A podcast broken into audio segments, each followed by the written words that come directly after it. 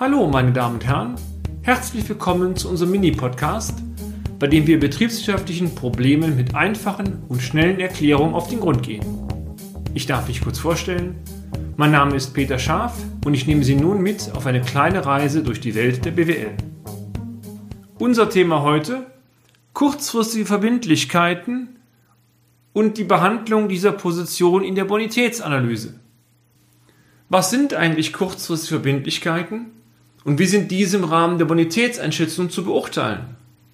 Auf diese Frage soll im heutigen Beitrag eine Antwort gegeben werden.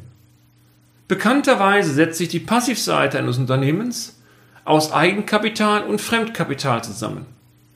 Für eine Bonitätseinschätzung ist eine genaue Betrachtung der Fristigkeit von Interesse.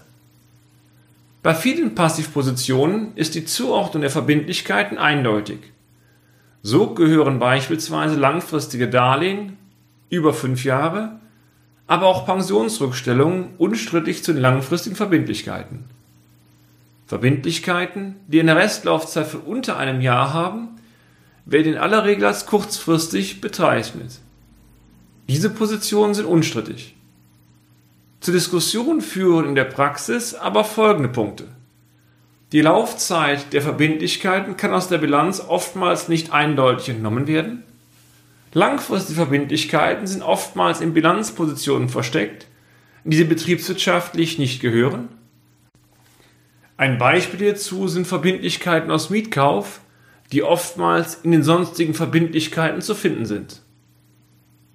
Darlehen, die ursprünglich über eine Laufzeit von mehr als fünf Jahren gewährt wurden, haben heute nur noch eine Restlaufzeit von unter fünf Jahren. Auch diese werden oftmals im Kurzfristbereich ausgewiesen.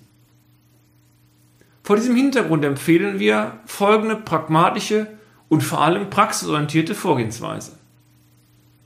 Bei Verbindlichkeiten über Kreditinstituten empfiehlt es sich, nur die Verbindlichkeiten als kurzfristig zu kennzeichnen, die als Konkurrentkonten eingeräumt worden sind. Sie können dies an den Nummernkreisen aus dem Kontennachweis ablesen. Es sind die Tausenderkonten, das heißt Kontonummern, die mit einer 1 beginnen.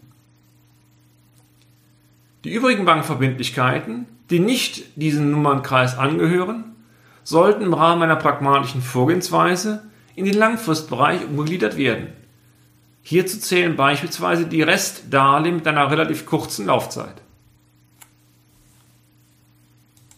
Des Weiteren sind die Verbindlichkeiten aus Lieferungen und Leistungen, das heißt die Kreditoren zum Kurzfristbereich, zu subsumieren. Gleiches gilt auch für die Rückstellungen, die mit wenigen Ausnahmen als kurzfristig anzusehen sind. Die erhaltenen Anzahlungen oder auch Abschlagszahlungen gehören juristisch zu den kurzfristigen Verbindlichkeiten. Da diese aber oftmals für erbrachte Leistungen, das heißt die unfertigen und fertigen Erzeugnisse bezahlt werden, empfiehlt sich eine Saldierung beider Positionen. Dies dürfte in den meisten Fällen dazu führen, dass die Abschlagszahlungen aus den kurzfristigen Verbindlichkeiten entfallen. Diskussionswürdig ist die Darstellung der sonstigen Verbindlichkeiten.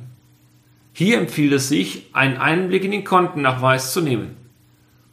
Positionen wie Darlehen von Gesellschaftern, Darlehen Dritter, Mietkauffinanzierung und so sollten betriebswirtschaftlich aus diesen Positionen extrahiert werden diese sollten im Rahmen der Analyse in den Langfristbereich umgegliedert werden.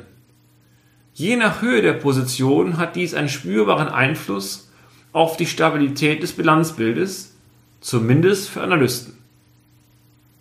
Praxisorientierter Tipp. Betrachten Sie die Entwicklung der kurzfristigen Verbindlichkeit im Zeitablauf. Fokussieren Sie insbesondere die Entwicklung der Konkurrentkonten sowie der Lieferantenverschuldung. Ein steigender kurzfristiger Anteil dieser beiden Positionen an den gesamten Verbindlichkeiten spricht eher für eine negative Entwicklung. Lieber ein Darlehen mehr, stattdessen wenig Konkurrentenanspruchnahme. Das ist die Devise. Und damit sind wir auch schon wieder am Ende des heutigen Podcasts. Haben wir Interesse geweckt? Fein. Dann besuchen Sie uns doch einmal auf unserer Homepage unter www.scharf-office.de und schalten Sie auch beim nächsten Mal wieder ein für eine kleine Reise in die Welt der BWL. Ihr Peter Scharf.